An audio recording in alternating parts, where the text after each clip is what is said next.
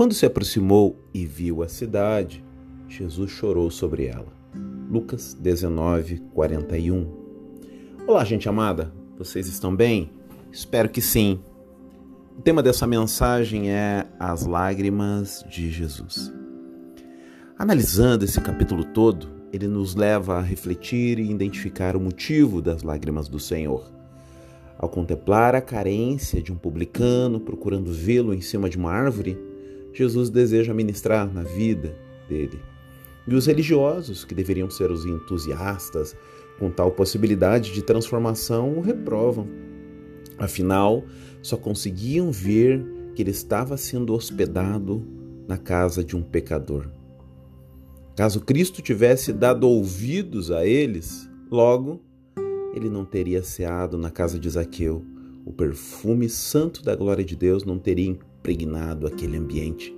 Zaqueu não teria se quebrantado. Vários pobres teriam ficado sem provisão, fruto da oferta que ele saiu distribuindo.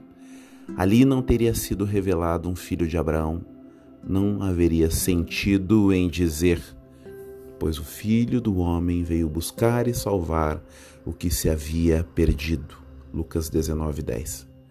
A seguir, Jesus ministra sobre os trabalhadores do reino, como se a nação de Israel fosse aquela que guardou a sua mina, a moeda de ouro que correspondia a 100 dias de trabalho. Israel guardou esse talento e agora o rei voltou para prestar contas, receber os frutos que ela tem para apresentar. E o que ela tem para apresentar?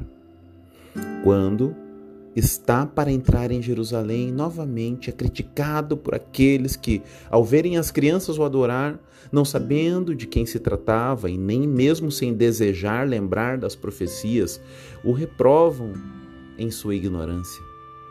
Ao olhar para Jerusalém, as lágrimas vêm à tona, mostrando o lado humano latente do Senhor que o une à sua criação na dor de um lamento.